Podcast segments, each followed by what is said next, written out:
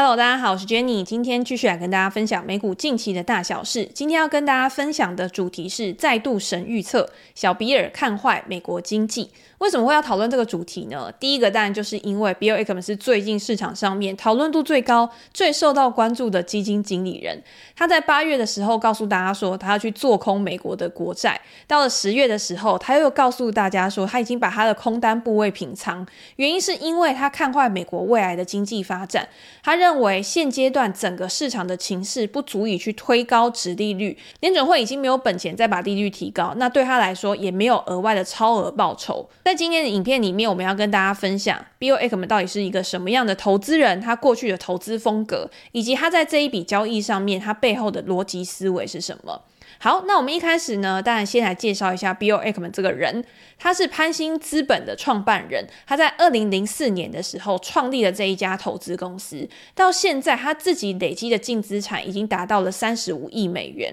过去我在听到 Bill Ackman 这个人的时候，我都会觉得他是一个价值投资人，因为有人称他为小巴菲特。那另外还有一个非常鲜明的特色，就是他也是一位激进的投资人。所谓激进投资人，就是他会把一家公司的股份买到一定程度之后，去介入到公司的管理决策权。比如说，他认为这家公司的经营效率不好，所以他就会告诉公司说：“你必须要去切割你不赚钱的业务，或者是你要怎么样的去做重整，让你的营运效率可以提升，去增高你的股东报酬。”又或者是他觉得公司的股息发的不够多，回购股票不够多，他也会借由他自己的势力去推动公司，去做出对股东有益的事情。好，那当然，当一位激进的投资人，他也不可能总是成功，也不可能所有的管理层都听他的话。所以他在过去有成功的投资，也有失败的投资。成功的投资可能为他带来数十亿美元的获利，但是失败的投资也可能为他带来数十亿美元的亏损。总之，到现在为止，我觉得他的投资生涯还算是蛮顺利的。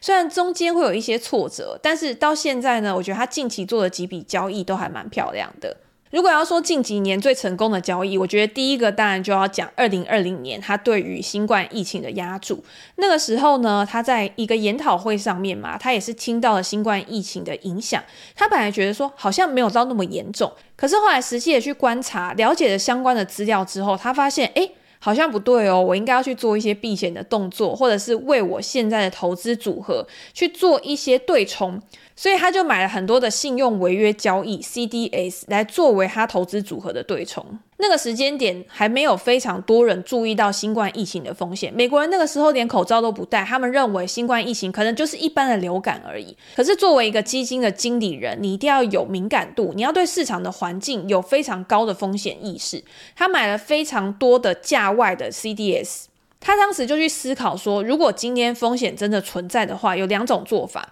第一种做法就是你把你自己的投资组合股票卖掉，留很多现金，等到之后风险真的发生，有一地的股票可以捡的时候，我再把现金投进去。第二个是为你自己的投资组合去买保险，也就是所谓的信用违约交换。这个在二零零八年之前的时候，也有非常多的投资人借由 CDS 信用违约交易去赚到非常大的获利，包括像我们知道大卖空的 Michael Burry。他也是做了这个交易之后才一战成名。那 Bill Ackman 当然也是借由这种买保险的方式，去帮他自己的投资组合去建立避险的部位。可是这个避险的部位，没想到后来为他带来了非常巨大的报酬。一开始在买入这些 CDS 的时候，他花了大概是两千七百万美元吧。可是才过了三个礼拜左右，就已经把这两千七百万美元去滚到二十六亿美元。也让他的基金在二零二零年的时候创造了超过百分之七十的报酬率，真的是非常的惊人。好，那同样的成功模式，他又把它搬到了二零零三年，应对联准会快速的升息，殖利率高速攀升，再加上现在地缘政治的风险，以及市场对于美国的债务赤字关注度越来越高、越来越悲观的情况之下，他又重新的为他的投资组合买了保险。我们来看一下，在二零二三年八月的时候，他去放空美国公债的原因是什么？第一个当然就是他认为现在的通货膨胀风险并没有完全的解除，有很多的原因都有可能会造成通膨的再次上升，包括了能源转型，包括了地缘政治风险，整个结构性的改变已经没有办法让我们再回到从前那种低通膨的阶段。过去十年，联总会最担心的是通膨为什么都起不来，为什么达不到两个 percent 的水准？可是，在疫情之后，整个世界有了惊天动地的改变。现在联总会最担心的事情是，如果通膨降不到过去两个水准的目标怎么办？那除此之外，在八月的时候，他也认为债券市场的供需状况是非常的不平衡的。他认为当时对于债券有超买的一个迹象，也让他认为在当时去放空是一个更好的选择。那大家也不要以为他做这一笔交易完全就是为了资本利得，其实中间也有一部分是涵盖避险，因为他手上还有其他的投资组合。如果今年殖利率快速的上升的话，也会造成股价估值的回调，那他账上也会有损失。所以他那个时候。发文的时候也有讲，除了对冲之外，他这一笔投资是用期权来做交易。期权的好处，你可以知道你最大的风险是多少，你最大亏损的金额。第二个是你晚上可以睡得着觉。他认为晚上可以睡得着，也是去管理投资组合风险非常重要的要素之一。好，那我们知道接下来发生了什么事情？在十月的时候，美国的十年期公债值利率一度冲破了五个 percent。这对于整个资本市场来说是非常震撼的，原因是因为十年期的公债殖利率通常是所有资产的定价之锚。如果今天十年期的公债殖利率突破五个 percent，那你今天所有资产的价格它折现回来，它的现值都有可能还会再低，那资产的价格当然就会下跌去反应。我们也可以看到，殖利率在那天冲破五个 percent 以后，在盘前整个股票市场是有急速的下坠。虽然后来五个 percent 的高点并没有维持太久，在当天就已经跌破了五个 percent，也让股票市场在后面有比较大的一个反弹。但是针对现在总体经济的不确定性，市场还是会担心说未来利率是不是有再继续攀升的可能性。那 Bill Ackman 当然还有不一样的看法，因为他把他自己的空单去平掉了，原因是因为他认为现在全球有太多的风险因素。他不认为未来殖利率还有快速攀升的一个可能性。第二个是他认为美国的经济放缓的速度可能会比大家预期还要来得快。这是不是代表 Bill Ackman 跟其他的产业大佬、基金经理人一样，对于未来美国经济都保持着比较悲观的一个看法？除此之外，他也认为，虽然现在通膨有在放缓当中，但是联准会并没有那么快的想要去做转向，也导致我们会维持在高利率一段时间。考虑到货币政策的滞后性，对于未来的经济影响可能也是比较负面的。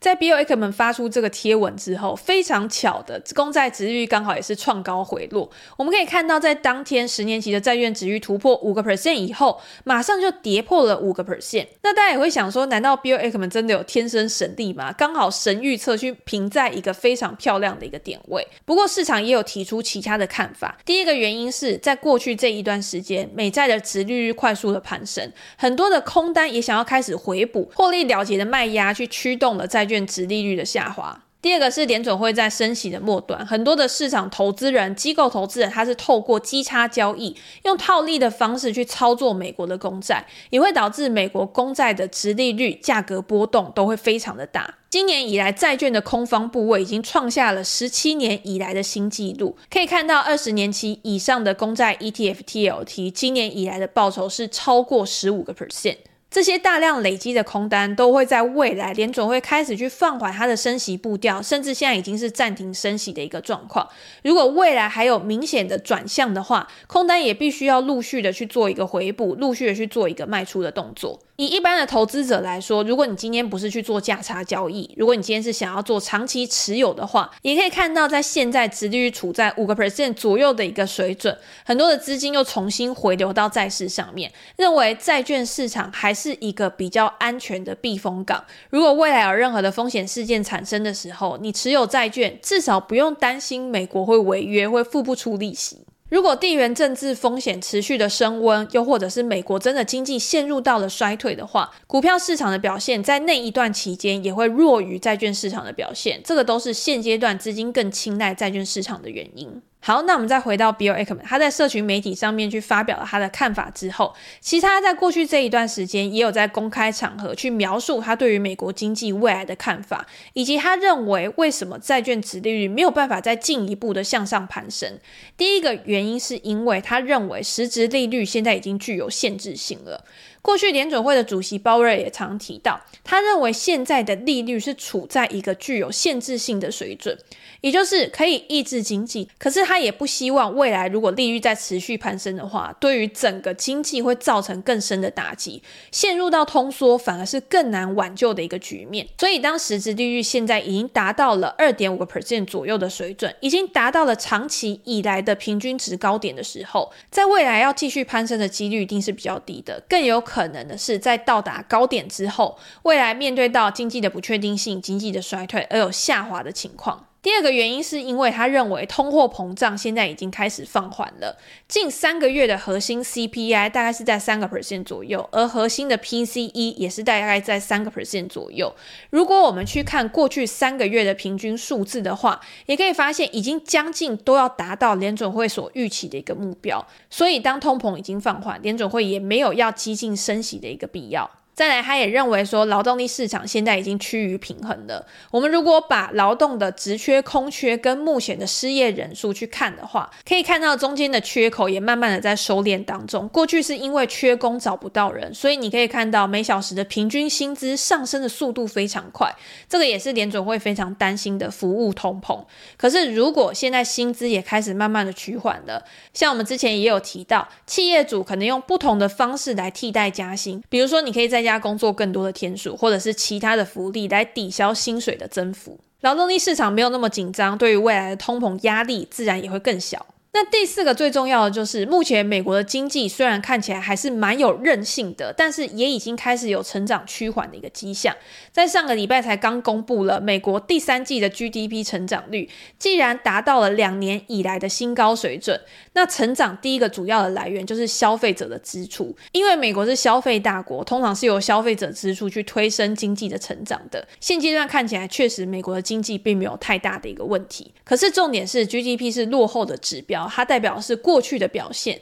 更重要的是未来到底会怎么样的发展？这样强劲的状况到底可以维持多久？所以我们可以从几个面向去思考，说经济未来到底会不会去陷入到衰退的一个状况？第一个是所得的成长是否会开始减速？第二个是超额储蓄的下滑。如果今天美国还是像二零二零年疫情一样，因为政府大傻逼直接给你现金，所以造成每一个人他的手上都有非常多的子弹可以去做消费。可是现在储蓄率也开始慢慢的下滑了，未来还有多少余裕可以去支撑他们的支出？这个也是我们未来要持续去观察的。第三个就是消费者贷款的供需下滑，今年可以看到很多的银行金融机构，它也都开始去提高贷款的门槛了。当条件变严的时候，去释放出的贷款也会变少。那释放出的贷款变少，就会去压抑到未来的投资跟消费，也会去抑制未来经济的一个发展。好，接下来就是学生贷款的重启。今天学生贷款又要开始去重启支付的时候，自然而然也会挤压到他们在其他部分的一个消费动能。这个在未来效应都会慢慢的显现。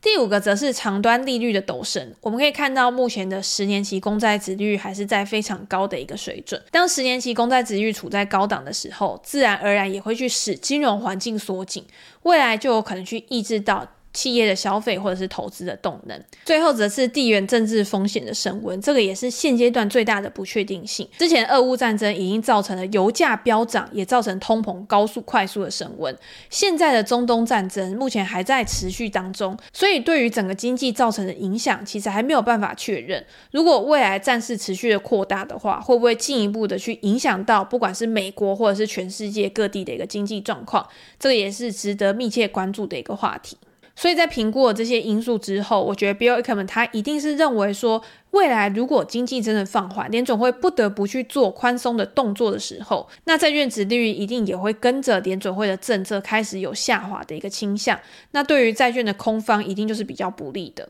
而如果你现在先把你的部位去做平仓之后，未来这些现金，不管你是要配置在低估值的股票上面，或者是有其他好的标的出现的时候，也会有更灵活的配置跟应用，去帮助它创造更好的一个报酬。我们也可以看到，债券的波动率在过去这一段时间其实震荡非常的大，甚至比股票的波动还要大。衡量债券波动率的指标 MOVE，在过去这一段时间，它的波动既然比 VIX 还要大，也让很多债券的持有者在这一段时间心理压力非常的大。不过反过来讲，通常经历一段大波动的时期之后，市场都会回归平静。当整个市场开始慢慢的稳定了之后，或许会是布局债券更好的一个机会。为什么会这样说呢？因为通常最拥挤的交易啊，都是最危险的交易。可是当最拥挤的交易已经开始慢慢的缓和的时候，通常都会提供给投资人切入的空间。像债券的殖率目前看起来确实是有吸引人的地方。之前我们分享霍华马克斯的影片里面也有提到，目前高收益债的债券殖利率已经达到了九个 percent 以上，是高于过去长期平均的股票报酬。相比于二零二二年的时候，当时的高收益债值利率大概只有四点多个 percent，其实现在已经高出了快要一倍。如果可以聪明的承担风险的话，在现阶段看起来，或许是一个值得考虑的标的。不知道大家听完 Bill Ackman 的想法之后，不知道你也认为美国的经济未来是会陷入到衰退的局面，还是会延续美国第三季 GDP 的好表现，持续的经济成长去带动未来股票资本市场估值的一个提升？也欢迎大家在留言的地方告诉我。想要了解美股的最新资讯，也欢迎订阅我的频道。如果你有任何的问题，或者是听完有任何的心得，都欢迎留言给我，我们在之后可以再拿出来做讨论。那今天就先这样喽，拜拜。